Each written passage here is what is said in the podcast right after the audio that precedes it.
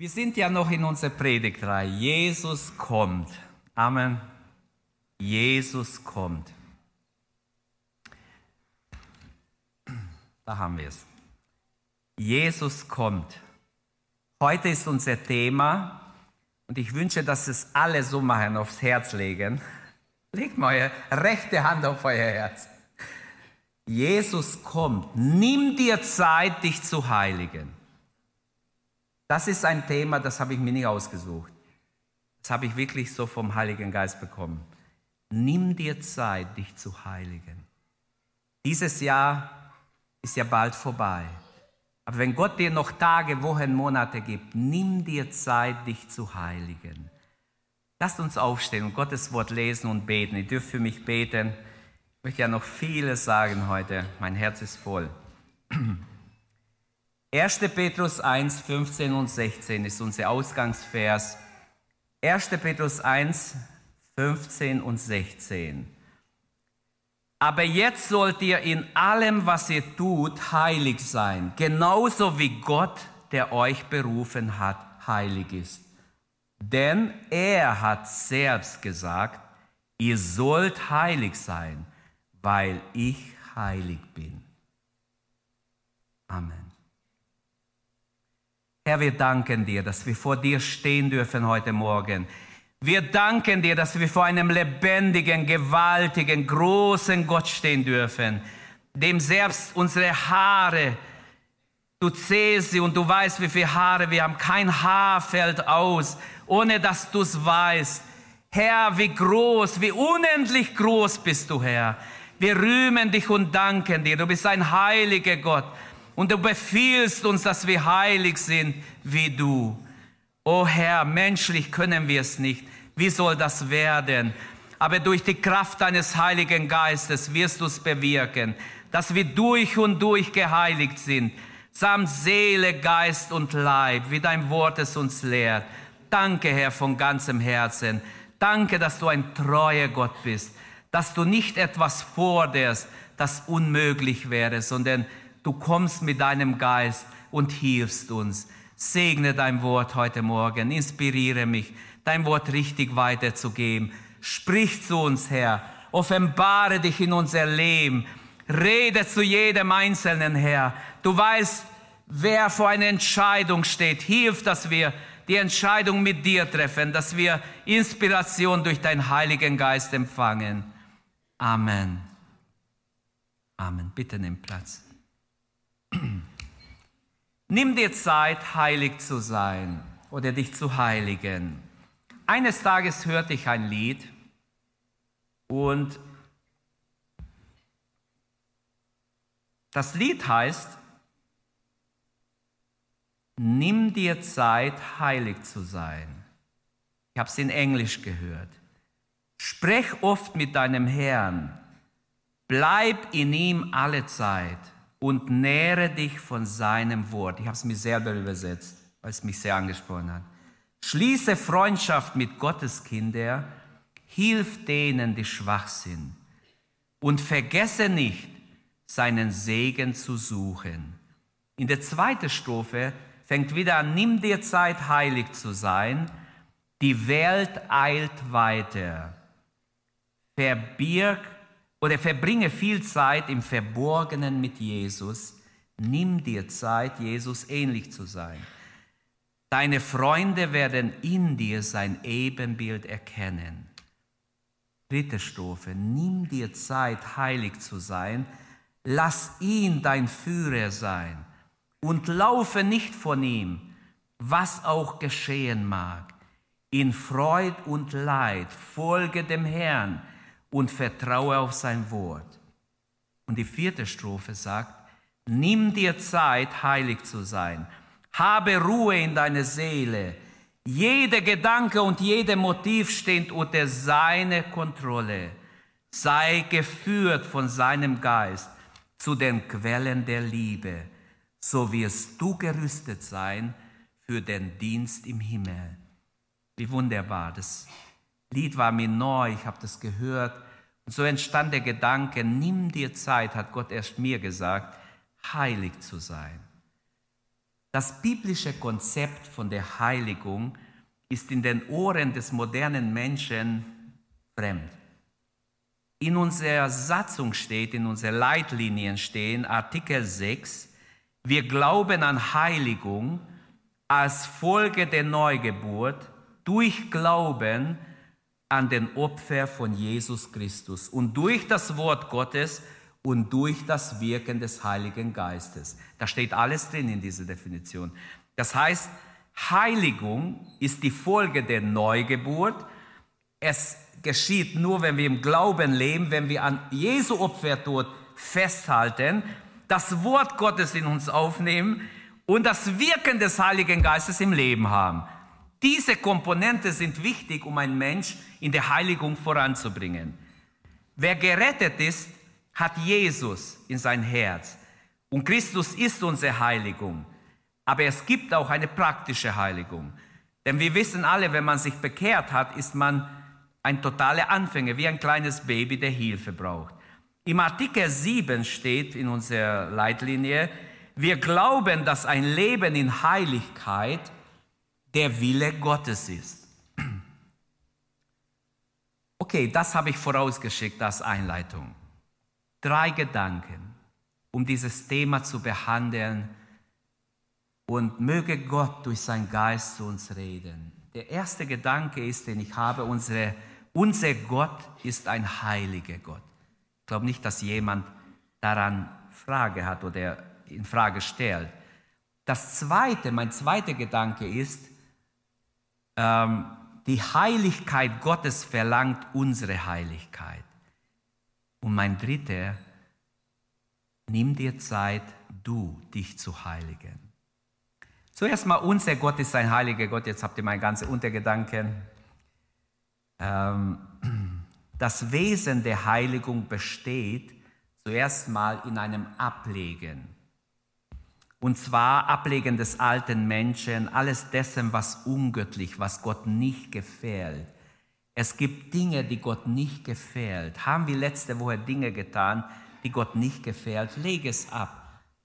Der alte Mensch ist uns allen angeboren, von Adam her schon. Wir haben es mitgeerbt.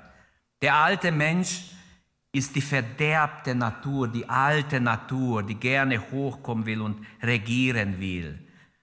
Es ist vom alten Adam. Es muss abgelegt werden.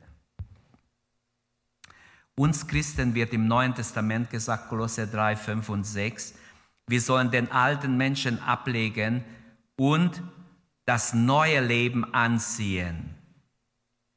Darum tötet alles, was an euch noch irdisch ist. Unzucht, Unreinheit, Zügellosigkeit, falsche Leidenschaften, Seid nicht geldgierig, denn das ist Götzendienst.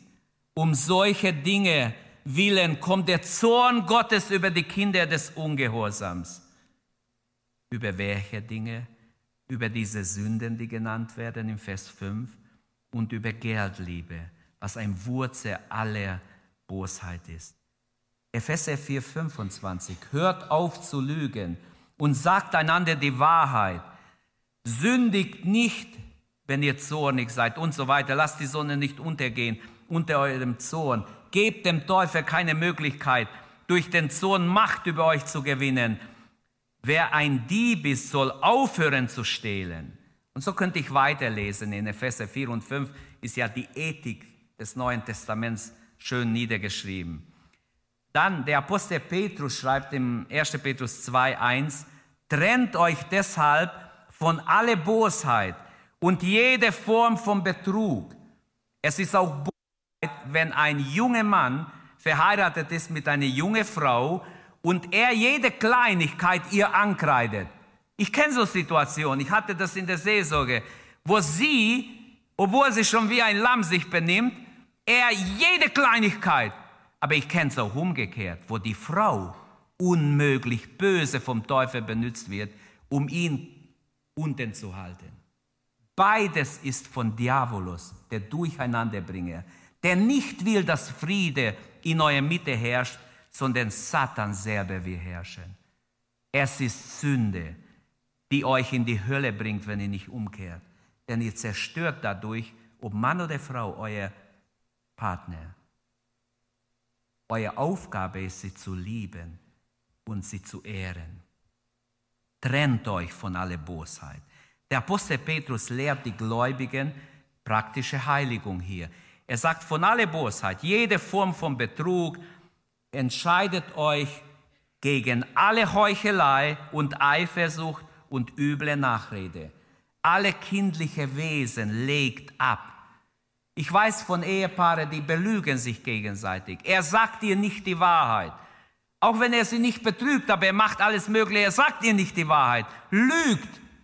Es ist nicht christlich, es ist heidnisch. Die Bibel sagt, die Heiligung verlangt, das abzulegen. Ja, wo kommen wir denn hin, wenn wir weltliche Maßstäbe haben und wir wollen in den Himmel? Das wird nicht klappen, ihr werdet euch enttäuschen und sagt mir nicht, ich bin schuld. Ich sage euch jetzt die Wahrheit, wir müssen uns heiligen, jeder persönlich, wir alle, ich auch. Und wir müssen uns vor Gott heiligen. Es besteht zuerst mal im Ablegen jeder Sünde. Ihr könnt vieles noch zum Ablegen sagen. Es besteht auch zweitens im Anziehen des neuen Menschen, weil wenn du nur das Alte ablegst, das Neue nicht anziehst, kommt der Teufel sofort wieder. Ein leeres Haus, das nicht besetzt ist, wird wieder eingenommen. Der Teufel bringt sieben schlimmere, wie er ist, Dämonen, und sie besetzen dich, ohne dass du es merkst, ist zu spät. Was ich empfinde, dass Gott sagen will, keine Sünde, die dir bewusst ist, solltest du tolerieren, denn es wird dich sowieso kaputt machen. In einem Anziehen des neuen Menschen besteht die Heiligung, das Wesen der Heiligung. Unser Gott ist ein heiliger Gott. Und das Wesen dieser Heiligkeit besteht auch für uns im Neuen Testament in einem Anziehen des neuen Menschen. Alles dessen, das göttlich ist.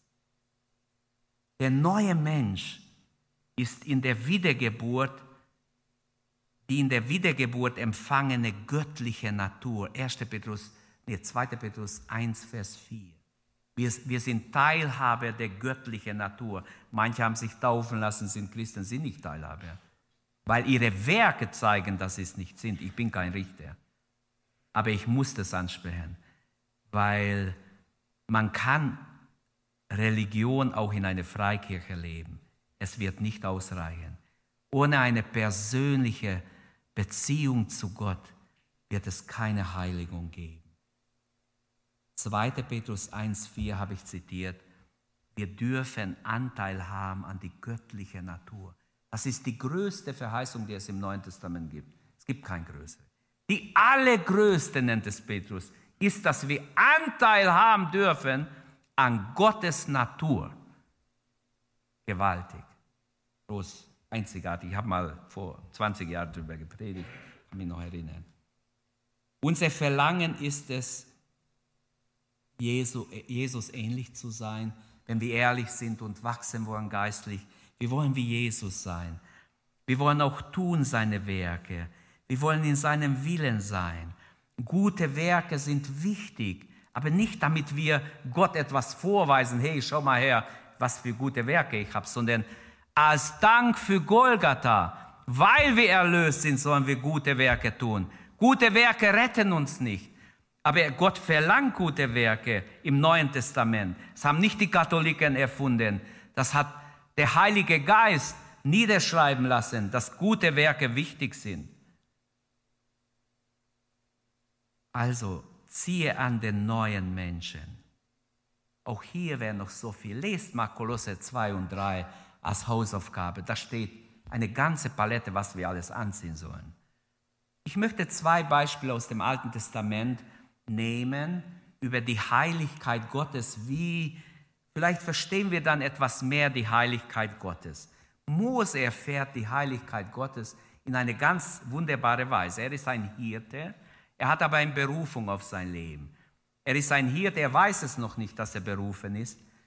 Aber als er geboren ist, mit drei Monaten, konnten ihn seine Eltern nicht mehr verstecken. Sie sahen, sagt die Bibel, er ist ein schöner Junge. Sie sahen etwas in diesem Jungen. Wahrscheinlich haben sie gebetet. Oh Gott, hilf uns dieses Kind. irgendwie durchzubringen. Hilf uns! Aber sie merkten, es geht nicht mehr. Das Kind wird größer und es wird bekannt, dann wird es getötet. Und jetzt haben sie das getan, was sie getan haben, den Körbchen aufs Wasser. Aber was interessant ist, ich habe nicht Zeit, die ganze Geschichte, die könnt ihr nachlesen, ist eine schöne Geschichte. Was interessant ist, dass die Schwester Miriam steht da und beobachtet, wohin diese kleine Körbchen geht, wo das Baby drin ist. Das Baby schreit und es geht, Gott lenkt dieses Körbchen in die Richtung, wo sie gar nicht hingehen durften, wo die Tochter Pharaos und ihre Leute, die hohen Herrschaften gebadet haben. Genau dahin wird es gelenkt. Man kann auch sagen, ja, die Strömungen waren gerade so. Die Strömungen gehen auch so, wie Gott sie will. Und genau dahin geht es hin.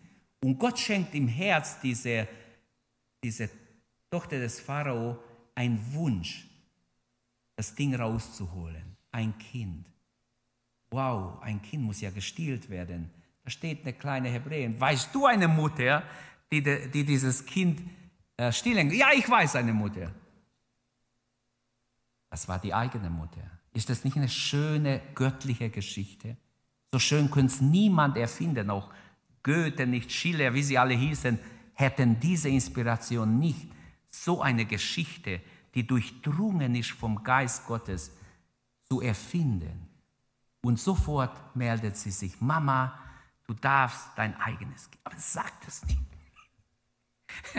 okay, ich lese ja zwischen die Zeilen manchmal ein bisschen. Aber wir kommen zu Mose. Und jetzt ist Mose groß. Die ganze Geschichte kann ich nicht erzählen. Er ist in Midian. Er hütet die Schafe. Er ist ein Schafhirte. Er ist 80 Jahre alt. 40 Jahre war er in Ägypten. 40 Jahre ist er in Midian. Und jetzt, als er 80 ist, hat er ein Erlebnis. Ich lese erst 2. Mose 3, 1 bis 8. Mose hütete die Herde seines Schwiegervaters Jethro des Priesters von Midian. Eines Tages trieb er die Tiere durch die Wüste und kam zum Horeb, dem Berg Gottes. Da erschien ihm der Engel des Herrn in, einem, in eine Feuerflamme, die aus einem Dornbusch schlug. Mose sah, dass der Busch zwar im Flammen stand, aber nicht verbrannte. Er schaut ein Zeit lang zu, das gibt's doch gar nicht. Alles ist hier trocken, heiß, Wieso verbrennt, verbrennt dieser Busch nicht? Die brennt die ganze Zeit und verbrennt nicht. Und er geht näher. Er will das genau sehen, weil das ist nicht wie sonst. Wenn ein Busch brennt, dann ist gleich weg. Er kommt näher und das Wort sagt, das ist ja seltsam, sagt er zu sich selbst. Warum verbrennt dieser Busch nicht? Das muss, das ist, muss ich mir näher anschauen. Als der Herr sah, dass Mose herankam, um es genauer zu betrachten, rief er ihn aus dem Busch heraus. Gott war im Feuer, deshalb verbrennt der Busch nicht. Gott rief aus dem Feuer, Mose, Mose, hier bin ich, sagt Mose. Komm nicht näher, befahl Gott ihm. Zieh deine Sandalen aus denn du stehst auf heiligem Boden. Ich bin der Herr, deine Vorfahren, der Gott Abrahams, Isaaks und Jakobs. Als Mose das hörte, verhüllte er sein Angesicht, denn er hatte Angst, Gott anzuschauen. Der Herr sagte zu ihm, ich habe gesehen, wie mein Volk in Ägypten unterdrückt wird, und ich habe ihr Schreien gehört. Ich weiß, wie sehr es leidet. Ich bin gekommen, um sie aus der Gewalt der Ägypter zu retten und sie aus Ägypten zu führen in ein schönes, weites Land, in ein Land, in dem Milch und Honig überfließen. Bis hierher mal Gottes Wort. Eine wunderbare Stelle, wie Mose die Heiligkeit Gottes erfährt. Es ist heilige Boden. Ich würde mal sagen, drei Dinge Drei Dinge heben Gottes Heiligkeit in diese acht Verse vor. Der heilige Boden. Könnt fünf auch machen, aber drei wenigstens. Als Mose sich nähert, fordert Gott ihn auf, die Schuhe auszuziehen. Er sagt, du stehst auf heiligem Boden. Dies zeigt die Heiligkeit Gottes, sollte respektiert und in Ehrfurcht sollen wir Gott begegnen. Gott fordert durch seine Heiligkeit Ehrfurcht, auch von uns.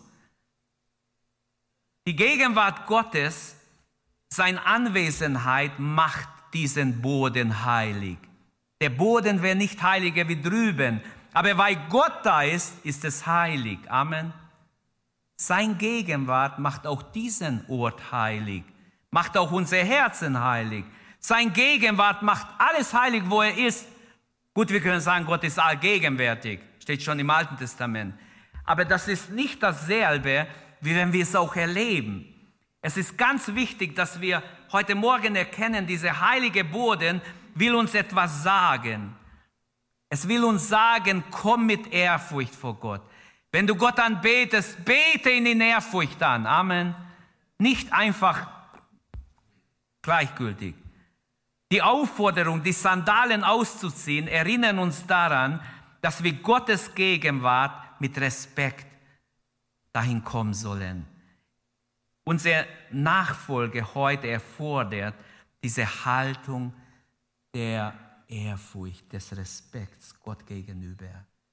Das Ausziehen der Sandalen symbolisiert eine Trennung von jeder Sünde, die uns bewusst ist. Als Nachfolgerin oder Nachfolger Jesu sollen wir uns trennen von allem, was wir als Sünde identifizieren. Diese Trennung ist nicht Isolation. Es ist vielmehr eine innere Haltung. Ich will nichts mit dem zu tun haben, was vom Teufel ist, was vom Bösen ist. Es ist eine innere Haltung, eine Entscheidung für Reinheit, für Heiligung.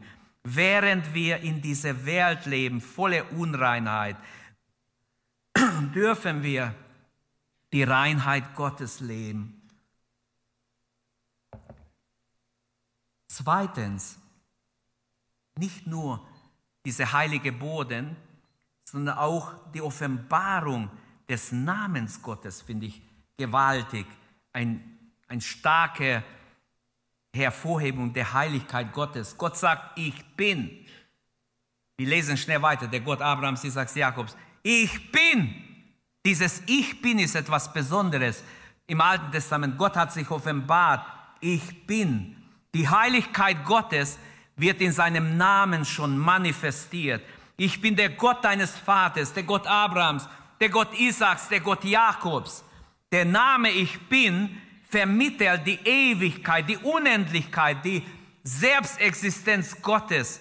Er ist heiliger, als wir es überhaupt vorstellen können. Er verdient unsere demütige Haltung, unsere Ehrerbietung. Er existiert unabhängig von Raum und Zeit. Gott ist immer existent. Er ist der absolute Souveräne, aber alle, der alles geschaffen hat. Der Name Ich Bin betont Gottes Verfügbarkeit für sein Volk. Ist das nicht schön? Gott ist da für sein Volk. Ich bin. Wenn jemand ruft, der Herr sagt, ich bin da, hier bin ich, ich bin da, ich bin für dich da, ich bin mit euch alle Tage bis an das Ende der, des Weltalters. Oder wo zwei oder drei in meinem Namen zusammenkommen, da bin ich mitten unter euch, unter ihnen. Ich bin. Mose, ich bin. Wow, Mose ist total geschmolzen. Sein Herz wird immer weicher. Gott ist, ähm, Gott ist seinem Versprechen als der ewig Gegenwärtige immer nachgekommen. Nicht einmal können wir irgendwo einen Beweis bringen, dass Gott seinem Versprechen nicht nachkam. In Zeiten der Unsicherheit, die viele Menschen heute haben, vielleicht du auch für die Zukunft, in Zeiten der Unsicherheit können wir uns erinnern, unser Gott sagt, ich bin. Ich bin. Nicht nur der Gott Abrahams, nicht nur der Gott Jakobs, nicht nur der Gott Isaaks, Jakobs und Josefs und Moses. Ich bin gegenwärtig, ich bin beständig, ich bin da. Und das wünsche ich, dass wir das beherzigen können, dass wir das für uns annehmen, indem wir diesen Namen Ich bin der ich bin, hat Gott später im gleichen Kapitel zu Mose gesagt. Ja, wie ist dein Name? Ich bin der ich bin. Ich bin der ewig Seiende. Unsere Existenz ist in Beziehung zu ihm. Unsere Bestimmung liegt in seinem göttlichen Plan. Nichts ist einfach so zufällig, sondern Gott ist souverän. Und dieser, der Name Ich bin bringt zum Ausdruck, dass er Verantwortung hat für uns, dass auch wir Verantwortung vor ihm haben. Wir sind nicht durch unsere eigene Kraft bestimmt oder durch unser eigenes Schicksal oder Umstände, durch die wir gehen. Der Heilige Geist will uns ermutigen, der Ich bin ist immer noch da. Er ist der ewig Seiende, der immer da ist. Jesus konnte sagen, ich bin das Wort. Ich bin was weiß ich, die sieben Ich bin-Worte im Johannesevangelium zum Beispiel. Die Verhüllung des Angesichts wäre eine dritte Hervorhebung der Heiligkeit Gottes hier im Beispiel bei Mose. Und Mose verhüllt sein Angesicht. Er hat Angst, überhaupt Gott zu sehen. Er weiß, wenn er Gott mit eigenen Augen sieht, kann er sterben an der Stelle. Später darf er Gott von hinten sehen. Kapitel 32 im gleichen Buch. Gott sagt, mein Angesicht darfst du nicht sehen, von hinten darfst du mich sehen, weil die Herrlichkeit Gottes, die Ausstrahlung Gottes war so stark, sowieso, obwohl er ihn nur von hinten sah, als er vom Berg kam, alle verbergten ihr Gesicht vor ihm, so strahlte Mose. Okay, die Verhüllung des Angesichts, was will uns das sagen über die Heiligkeit Gottes? Auch die Aufforderung, sein Angesicht zu verhüllen, unterstreicht die Ehrfurcht und die Heiligkeit Gottes hier. Ähnlich wie Mose vor der Heiligkeit Gottes sein Angesicht verhüllte, ähm, sollten wir uns wirklich mit Respekt, wenn wir anbeten, wenn wir Gott rühmen, wenn wir ihn anbeten im Gebet, gemeinsam, sollten wir mit Ehrfurcht vor ihm kommen. In diesem Bewusstsein, wir sind abhängig, absolut abhängig vom Herrn. Jeder Atem ist von Gott. Jeder Atem. Nicht eine kannst du dir holen ohne Gott. Steht in Apostelgeschichte 17. Jeder Atem ist von Gott. Das muss man sich erstmal bewusst werden, wie, wie sicher und selbstsicher die Menschen sind. Wir denken, sie haben äh, Garantie für alle möglichen Sachen. Überhaupt nicht.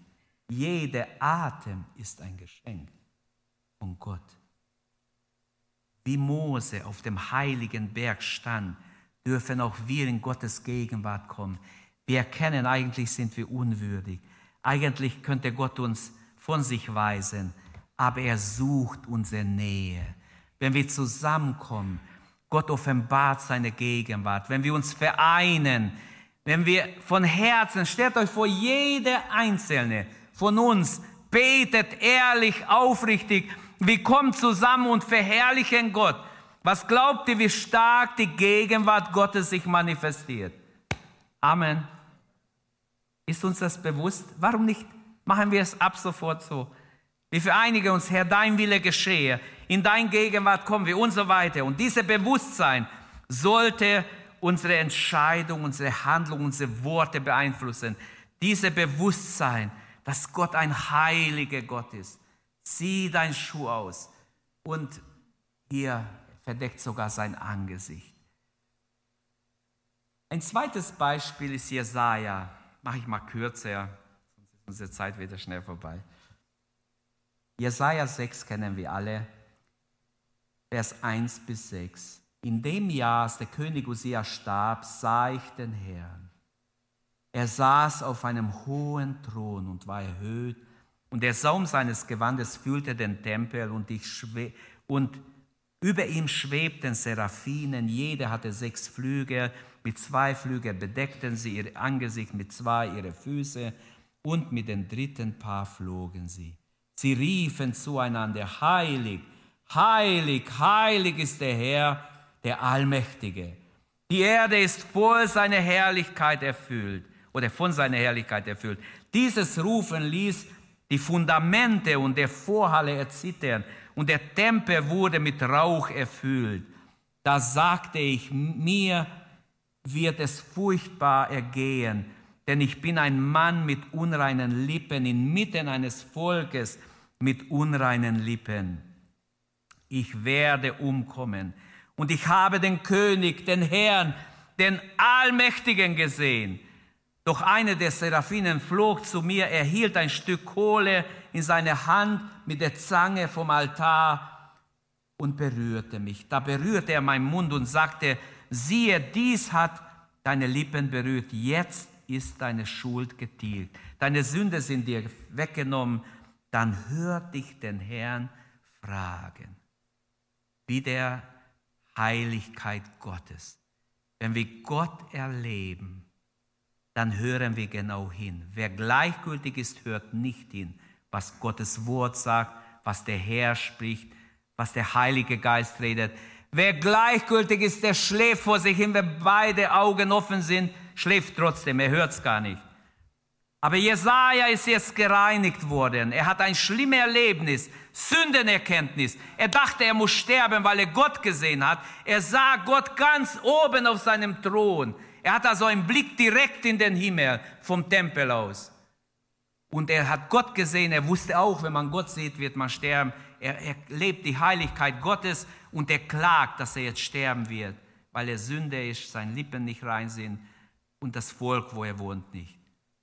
Und jetzt hört er die Stimme des Herrn. Gott hat ein ganz anderes Problem. Was ist Gottes Problem? Bisher hat es gar nicht gewusst. Wen sollen wir senden? Wer will unser Bote sein, hat Gott gefragt. Wen soll ich senden? Wer will für uns gehen, fragt Gott. Und ich sagte, hier bin ich Herr, sende mich. Halleluja. Welch ein heiliger Moment. Also ich finde es einzigartig, wie Gott den Jesaja beruft in seinem Dienst. Er wird der Prophet der und der vier Könige weissagt, der wunderbar Israel beeinflusst und er ist der Evangelist des Alten Testaments, wie er genannt wird. Die meiste messianische Weissagungen von allen Propheten hat Jesaja. Der Geist Gottes hat ihn mächtig gesalbt nach diesem Erlebnis. Und man könnte vieles hier auch sagen. Lass mich kurz vier Dinge hervorheben aus diesem Abschnitt über die Heiligkeit Gottes, die Vision des erhabenen Gottes, die er sieht. Ich habe es gesagt, er sieht den Herrn oben auf dem Thron. Er sieht die Seraphim fliegen über ihn, um ihn herum. Sie rufen sich gegenseitig zu heilig, heilig, heilig. Nicht nur dreimal. Es ging die ganze Zeit so heilig, heilig. Aber man kann ja nicht die Bibel vorschreiben damit. Aber es ging einfach, Gott ist nicht nur dreimal heilig, wie manche sagen. Er ist unendlich heilig. Wenigstens, das glaube ich als theologische Wahrheit hier. Sie rufen sich gegenseitig zu heilig, heilig, heilig. Und der Rauch, die Gegenwart Gottes in Form von Rauch erfüllt den ganzen Tempel. Jesaja sieht es. Die Fundamente wackeln. Alles bebt, aber es fällt nicht um. Es entstehen auch keine Risse wie sonst bei Erdbeben. Das war ein anderes Beben. Er, es bebt alles. Die Gegenwart Gottes ist spürbar nah. Die Heiligkeit Gottes nie mehr vergessbar für, für den Mann Gottes, der in Zukunft für Israel weissagen soll, für Jesaja. Diese Vision unterstreicht, dass Gottes Heiligkeit über alles Verständnis und jede menschliche Vorstellungskraft hinausgeht. Ich sage euch eins, wir müssen Gott erleben. Wenn wir Gott erleben, das kann durch nichts anderes ersetzt werden. Zweitens, die Reaktion Jesajas zeigt auch die Heiligkeit Gottes. Hallo, wann hast du so reagiert? Hast du schon? Ich hoffe, ihr habt schon so reagiert. Die Reaktion Jesajas zeigt mir, die starke, diese Schwere der Heiligkeit Gottes, die er erlebt. Angesichts der Heiligkeit Gottes erkennt er seine Sünde. Er weiß, dass seine Lippen nicht rein sind. Er ruft aus, weh mir, ich vergehe. Ich sterbe jetzt. Und diese Reaktion, dass die Heiligkeit Gottes, das Bewusstsein der innere Unreinheit und Sündhaftigkeit hervorruft. Es ist immer so, wenn wir wenn der Heilige Geist wirkt im Leben eines Menschen, Zuerst mal erkennt der Mensch, dass er verloren ist ohne Jesus, dass er sündig ist, dass er Gott braucht, dass er Vergebung, dass er Rettung braucht. Wie wunderbar, so arbeitet Gott. Plötzlich merken wir, wir brauchen den Herrn. Die Reaktion Jesajas, wem ich vergehe. Und dann als drittes die Sündenvergebung. Tatsächlich, er erfährt Sündenvergebung. Er sieht ein Seraphim fliegen mit der Zange vom Altar, holt eine Kohle. Es ist ein symbolisches Bild, würde ich sagen, für die Reinigung durch Jesu Blut, die wir im Neuen Testament haben. Sein Blut reinigt von allen Sünden. Amen. Von allen Sünden, von jeder Sünde egal wie die Sünde heißt. Sein Blut reinigt von allen Sünden. Welche Erfahrung der, der Heiligkeit Gottes hast du gemacht? Noch ein viertes im Vers 8. Die Sendung und der Gehorsam Jesajas ist wieder ein Zeichen, dass Gottes Heiligkeit ihn so durchdrungen hat. Jesaja antwortet auf Gottes Frage: O Herr, bin unwürdig, sagt er nicht. Er hat Gott so stark erlebt, dass er ausruft, hier bin ich, Herr, sende mich. Aber du musst mich senden, ich kann alleine nicht gehen, du musst mich senden. Ich brauche deine Kraft in anderen Worten. Ich bin angewiesen auf das, was ich hier erlebe in Gottes Gegenwart. Ich brauche deine Kraft. Und diese Bereitschaft ist ein, ein klares Zeichen, dass Gottes Heiligkeit ihn so durchdrungen hat, dass Gott ihn überführt hat, in anderen Worten, für seine Berufung. Und auch Berufung ist ganz wichtig, dass wir Gott erleben, dass wir wissen, das ist meine göttliche Berufung. Welche Erfahrung hast du gemacht? Hast du Gottes Heiligkeit erfahren? Gott ist genauso heilig wie zur Zeit von Mose oder wie zur Zeit von Jesaja. Er hat sich nicht verändert. Man könnte genauso weitermachen mit vielen anderen alttestamentliche und neutestamentliche Beispiele. Die Heiligkeit Gottes motiviert uns zu einem Leben der Reinheit, des Gehorsams, zu einem Leben der Hingabe. Aber ich verlasse diese erste Hauptgedanke. Unser Gott ist ein heiliger Gott. Er bleibt heilig für alle Ewigkeit. Und deshalb kommt der zweite Punkt. Weil er heilig ist, die Heiligkeit Gottes verlangt unsere Heiligkeit. Ihr sollt heilig sein, schreibt Petrus, weil ich heilig bin. Die Heiligung ist unbedingt nötig, in anderen Worten. Wenn wir geistlich wachsen wollen, geht es nicht ohne Heiligung. Wir können geistlich nicht wachsen. Die Heiligung ist unbedingt nötig, denn sie ist der Wille Gottes. Ihr sollt heilig sein, weil ich heilig bin. Aber wir hören doch immer wieder, wir sind Sünder, wir können nichts machen, wir bleiben Sünder, wir sind Sünder, wir sind Sünder, wir bleiben Sünder.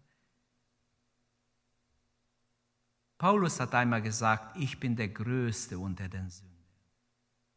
Und ich will nicht sagen, wir sind nicht Sünder. Ich will sagen, wir kommen alle von der Sünde, aber es reicht nicht, uns zu entschuldigen, damit wir sind Sünder. Ich sage euch, viele solche Scheinheilige sind in den Kirchen, die überall nur sagen und auch predigen, wir sind Sünder, weil sie selber Dreck am Steck haben und sich nicht heiligen. Ich stehe vor Gott, wenn ich das sage. Er kann mich auch bestrafen, weil ich verachte niemand, wenn ich das sage. Ich habe ja Sachen gesehen, wo auch Pastoren sich und Pfarrer und Leiter und Theologen viel Schmutz im Leben erleben. Ich hatte die Möglichkeit, mit Leuten zu reden, wo ich genau merke, dass sie Gottes Wort mit Füßen treten obwohl sie es kennen, trotzdem mit Füßen treten. Und das, wenigstens bei mir, ich habe nachgedacht, das sagt mir, da ist kein Milligramm Heiligkeit, wenn man Gottes Wort einfach mit Füßen tritt, obwohl man es kennt. Aber warum es mir geht hier, es ist der Wille Gottes. Wie kann es der Wille Gottes sein, wenn es nicht möglich ist?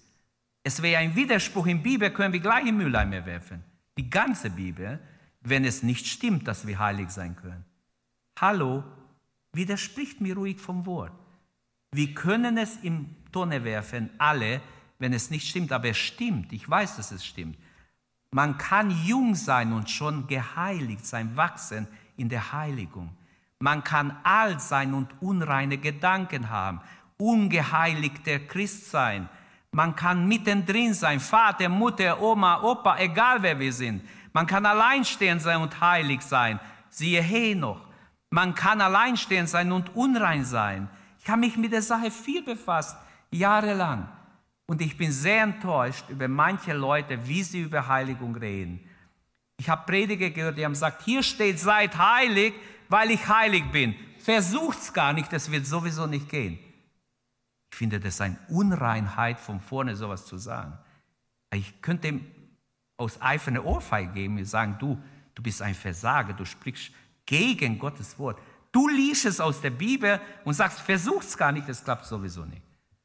Doch, ich habe den Auftrag zu sagen, es ist der Wille Gottes und es klappt. Ich zeige euch auch wie. Es ist der Wille Gottes, erstmal muss das klar sacken. Die Welt vergeht, steht in 1. Johannes 2, 15 bis 17, wenn wir lesen. In Vers 17 steht, die Welt vergeht mit all ihrer Lust. Wer aber den Willen Gottes tut, der bleibt in Ewigkeit. Eines der Wille Gottes vom Paar, die definiert sind per Exzellenz, ist, dass er Heiligkeit will. Da steht ganz klar, Gott, sein Wille ist, dass wir heilig sind. Epheser 5, 17, darum wendet nicht, werdet nicht unverständig, sondern versteht, was der Wille Gottes ist.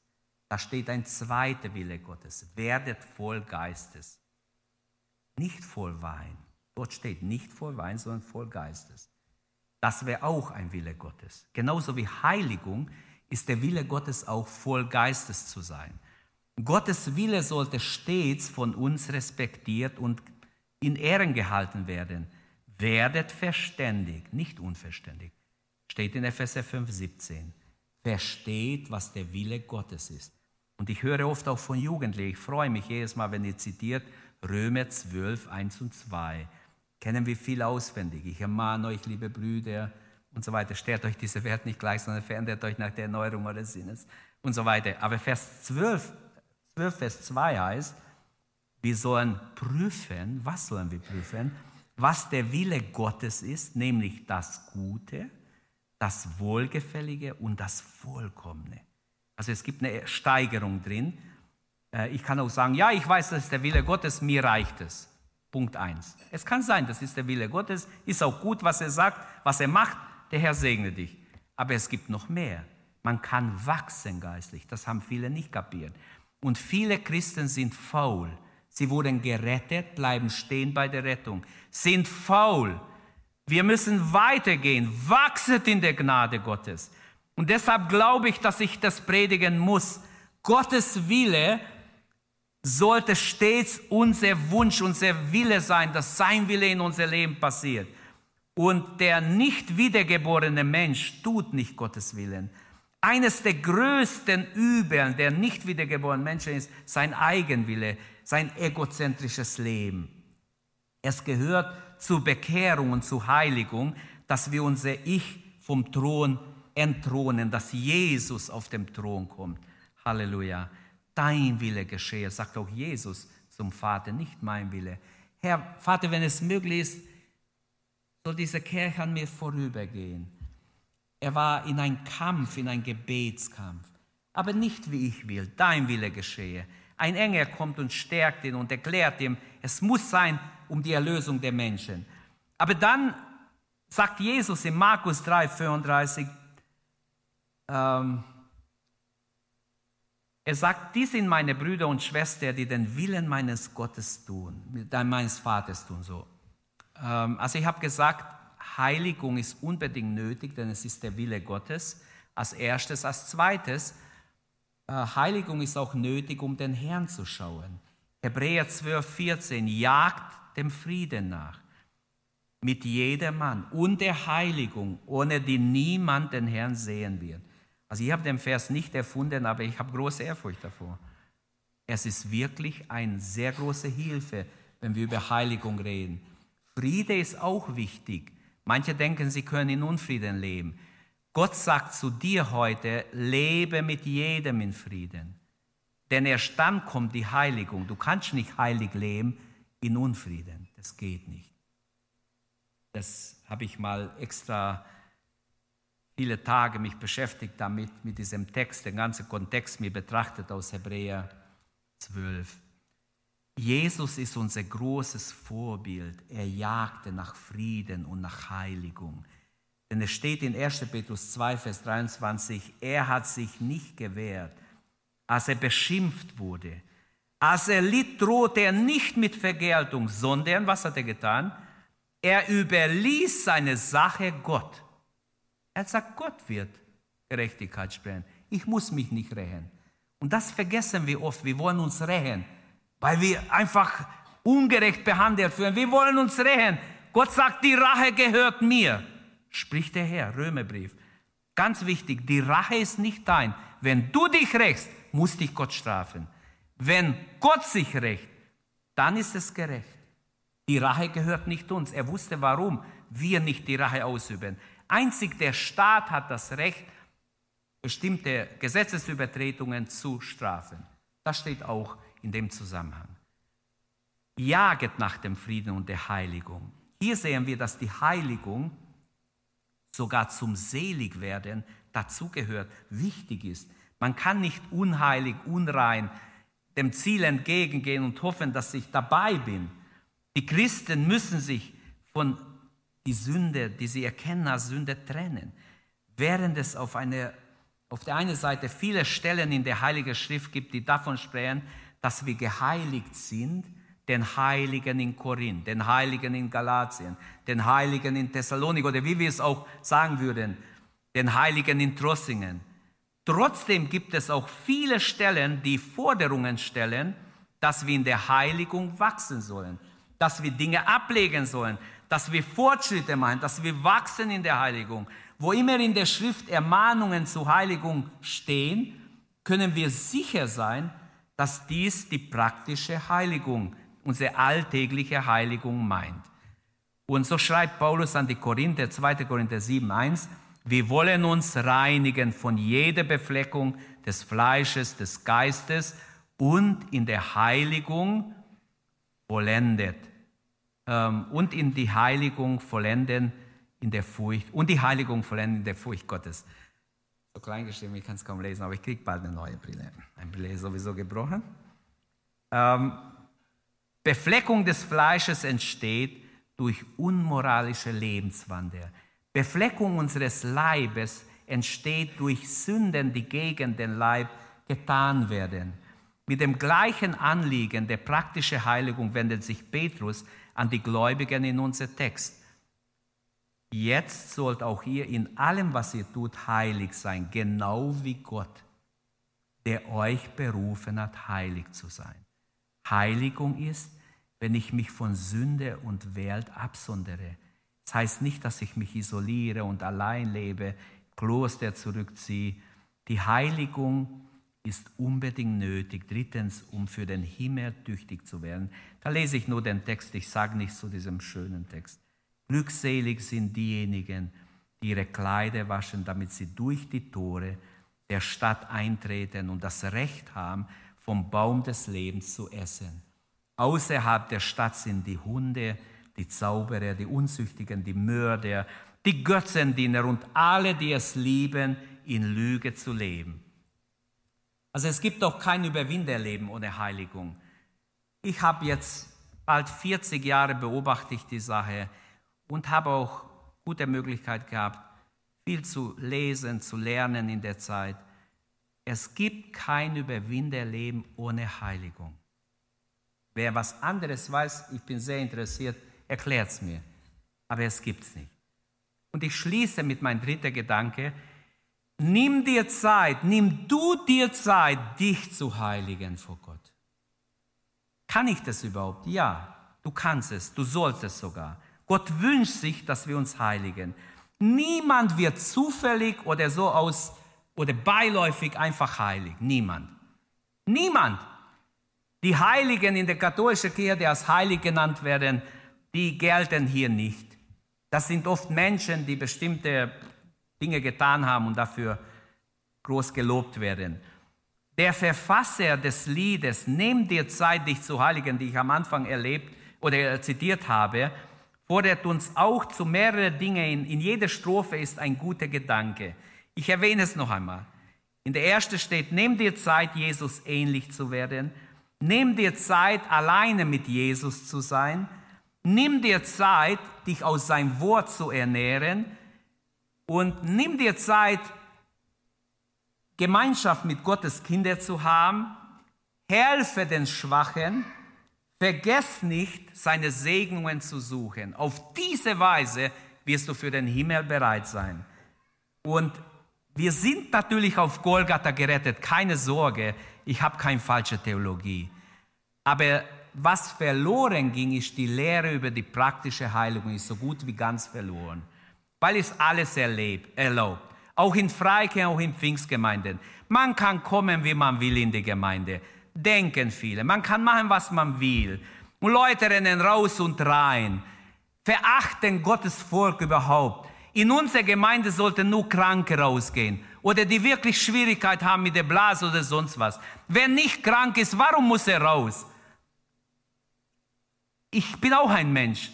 Manchmal müsste ich auch vorher gehen, aber gehe erst ganz am Schluss oder irgendwann zu Hause, weil Gottes Reich wichtiger ist wie unsere eigenen Wünsche und egoistische Pläne. Und manchmal laufen Leute dreimal, viermal raus. Ich wurde dazu angesprochen. Es ist eine Schande, wenn wir Gottes Volk so verachten, den Gottesdienst nicht mehr achten, dann achten wir Gott auch nicht. Tut mir leid, wir achten Gott nicht. Ich kann nicht sagen, ich achte Gott, aber euch verachte ich. Wer Gott achtet, wird jeden Menschen achten. In jedem Mensch ist auch etwas Göttliches. Wir sollten jeden Mensch als Kandidat für den Himmel sehen, jeden Menschen lieben. Niemand wird zufällig heilig. Ich muss zum Schluss kommen. Nimm dir Zeit, Jesus ähnlich zu werden. Nimm dir Zeit für gute Dinge. Gott setzt sein Meisel an. Er setzt sein Meisel an uns an und haut die Schlacken weg mit dem Vorschlaghammer. Es tut weh manchmal. Er haut es aber weg. Da ist Schlacken vielleicht irgendwo an uns, verschiedene Dinge. Er haut es weg, damit wir Jesus ähnlich werden. Wer will Jesus ähnlich werden? Halleluja. Dass unsere Brüder und Schwestern in uns Jesus sehen. Das wünsche ich uns, dass wir einander wirklich sehen können, hey, ich sehe Jesus in dir. Wie wunderbar, wie einzigartig, wie herrlich. Wie können wir die Menschen erreichen? Die Völker wollen wir erreichen, die unerreichte Völker, die Nationen, in der Missiologie, was alles haben wir da äh, so vorgehabt und was wir schreiben in unsere Zeitschriften, wenn nicht durch die Salbung des Heiligen Geistes. Wie wollen wir Menschen erreichen, wenn nicht durch die Kraft des Heiligen Geistes? Wie wollen wir Menschen aus der Finsternis, aus dem Machtbereich Satans herausholen, wenn nicht durch Gottes Kraft und Gnade? Gordon Fee schreibt in seinem Buch God's Empowering Presence die überwichtige Rolle des Heiligen Geistes für das Wachstum in der Heiligung, im Glauben. Er schreibt, der Heilige Geist führt die Christen immer tiefer ins Heil hinein. Gott, er, Gott erwirkte es in, in der Person Jesu. Der Heilige Geist ist das bestimmende Element im sich vollziehenden Transformationsprozess. Es ist ein Veränderungsprozess, der stattfindet. Und er hat recht die zum Glauben gekommenen, die Getauften erleben durch ihn diese Prozess der Veränderung. Und die Gegenwart des Heiligen Geistes ist die alles entscheidende Realität im Leben eines Gläubigen. Wenn das nicht vorhanden ist, fehlt das Wesentliche. Es gibt keine Heiligung ohne den Heiligen Geist. Ich habe es ja in der Definition am Anfang gesagt, lese unsere Satzung vorne. Punkt 6 und 7 erklärt sehr genau, wie Heiligung im praktischen Leben geschieht. Die Gegenwart des Heiligen Geistes ist diese alles entscheidende Realität. Dieser Gordon Fee ist anerkannt sogar von Nicht-Pfingstler als eines der besten Theologen, die noch leben. Seine Bücher sind total äh, in alle wichtigen Regale, in alle Unis, weil sie ihn anerkennen. Er ist ein sehr, sehr gefragter Mann. Und er schreibt, er ist natürlich geisterfüllter Mann, er ist ein Bruder von uns. Christen fördern dessen Wirken auf der Gemeindeleben in gegenwärtiger Ermutigung und in der Anbetung Gottes. Christen sind nicht nur als passive Empfänger zu sehen. Ich zitiere das Buch. Unser, unser neues Sein ist uns zugesprochen, befindet sich jedoch noch im Werden. Es wird gerade formiert, Jesus ähnlich gemacht. Paulus Mann zum Geist geleitetes Gebet, zum Beispiel sagt er in Epheser 6, 18, im Gebet ist der Heilige Geist unser Freund und Helfer in diesem Prozess. Zitat Ende. Alles geisterfüllte Christen, alle, alle geisterfüllte Christen haben ein Mandat von Gott. Wir haben einen Auftrag von Gott. Es ist nicht menschlich, es ist übernatürlich. Wenn ich geisterfüllt bin, wenn die Kraft Gottes mich erfüllt, habe ich einen Auftrag an diese Welt, egal wer vor uns steht. Es kann ein Ministerpräsident sein, es kann ein einfacher Mensch sein, es kann ein studierter Typ sein. Jeder, wir haben ein Mandat, das Evangelium weiterzusagen. Halleluja. Viele wissen gar nicht, dass sie Gott längst verlassen haben. Leben so, wie wenn alles in Ordnung wäre. Aber haben keine Ahnung von Gott. Gott ruft uns heute Morgen, seid heilig, denn ich bin heilig. Das Wort Gottes hat die Kraft der Heiligung. Die drei Gedanken, versucht es euch zu behalten. Ich habe gesagt, niemand wird zufällig oder beiläufig heilig. Das Wort Gottes hat eine heiligende Kraft. Dein Wort ist die Wahrheit. Und dein Wort hat die Kraft zu heiligen, steht Johannes 17, 17. Ein, ein, ein wachendes Leben oder wachsames Leben, so wollte ich sagen. Ein wachsames Leben ist auch sehr hilfreich im Wachstum in der Heiligung. Ich fasse zusammen, was ist meine Anwendung? Nimm du dir Zeit, dich zu heiligen. Schau es nicht auf die andere. Gott ist nicht interessiert, dass du alle anderen anguckst. Weder dein Mann, deine Frau, deine Kinder, schau doch dein Leben an. Warum nicht sollen deine Kinder an dich sehen, dass du geheiligt bist? Heilig zu sein bedeutet, Gott geweiht zu sein und für, sein, für ihn zu Gebrauch zur Verfügung zu stehen. Heiligung macht dich nützlich in Gottes Reich. Wer geheiligt ist, ist ein nützlicher Werkzeug in Gottes Hand. Heiligung ist ein enge Angebundensein an Christus. Diese persönliche, enge Beziehung macht es aus. Die Frage ist nicht, wie weit kann ich gehen und noch Christ bleiben? Das ist die falsche Frage. Die werden ziemlich weit gehen und nicht mehr zurückkommen wahrscheinlich. Wie nah kann ich bei Jesus sein? Das sollte deine Frage sein. Wie nahe kann ich bei dir sein? Ich will verliebt sein im Herrn. Ich liebe dich, Herr. Du bist meine Stärke. Halleluja. Das ist, das sollte unsere Antwort sein. Und durch unsere Wiedergeburt hat die Umwertung aller Werte begonnen. Dieser Satz habe ich mir aufgeschrieben. Das ist wunderbar. Das steht im Buch von, in einem Buch von Erich Sauer. Der nach dem Dritten Reich hat ein paar gute Bücher geschrieben manches schwer zu verstehen, aber er hat ein sehr gutes Beispiel gebracht. Er hat gesagt, wenn ein Mensch sich bekehrt durch die Wiedergeburt, fängt ein neuer Prozess im Leben des Menschen an. Gott formt den Menschen so, er will ihn so haben, wie er ihn geplant hat. Noch ist er nicht so, aber die Umwertung aller Werte hat begonnen. Es hat mir so gefallen, dieser Ausdruck. Ähm, der Heilige Geist verwandelt uns in Jesu Bild. Und Paulus schreibt, 2. Korinther 3, 18. Wir alle aber spiegeln mit aufgedecktem Gesicht die Herrlichkeit des Herrn wieder und werden so verklärt in das Ebenbild von einer Herrlichkeit zum anderen durch den Herrn, den Geist. Wir werden also kein Überwinderleben haben ohne Heiligung. Wir werden keine Heiligung erleben ohne Hingabe an Gott. Gott benutzt die biblische Heiligung als Instrument, als Antriebskraft des Heiligen Geistes für unser geistliches Wachstum. Als Jugendlicher brauchst du Identität in Christus.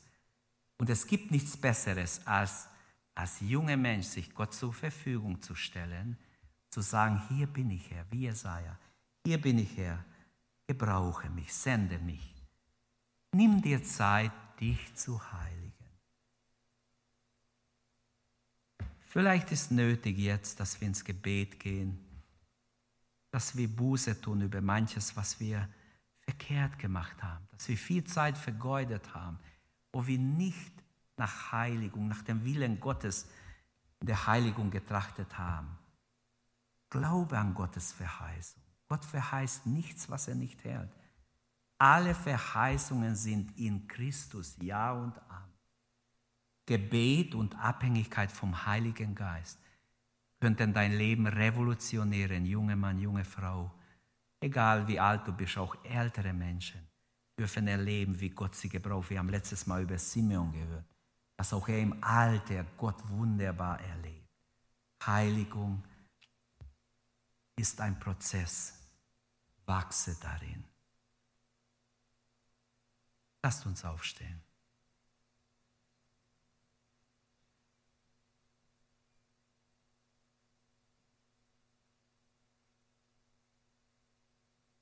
Ich möchte einladen, wenn jemand Gebet wünscht, wenn jemand sich Gott neu weihen will. Es wäre schade, wenn wir jetzt uns beeilen wegen irgendwas. Wer arbeiten muss, darf ja gehen. Aber Essen ist nicht so wichtig wie Gott erleben, wie Heiligung, wie Begegnung mit Gott. Alles andere ist Nebensein. Denn Menschen verderben ohne Gott. Sie gehen in, in ewige Verdammnis ohne Gott. Wen soll ich senden? Wer will unser Bote sein?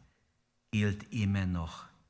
Jesus sagt auch in der letzten Stunde kam der Weinbergsbesitzer und fragte, noch eine Stunde, bis der Herr kommt, wer will für uns gehen? Wer? Wer ist bereit zu sagen, hier bin ich, sende mich? Wer Gebet wünscht, was auch dein Anliegen ist, komm jetzt nach vorne. Haben wir noch eine Zeit des Gebets? Sing bitte ein Lied. Wir wollen uns Gott weihen. Es gibt Stunden, wo wir uns unbedingt Gott weihen sollten, ganz neu, damit Gottes Wille in unser Leben geschehen kann. Gib dich Gott hin, zweifle nicht sollte Gott unmöglich sein, dir, in dir das hervorzubringen oder dich so zu verändern, wie er dich haben will? Er hat viele schlimmere Menschen, die, die Paulus waren, die Leute gefangen nahmen, ermorden ließen, einsperren ließen, auch verändert.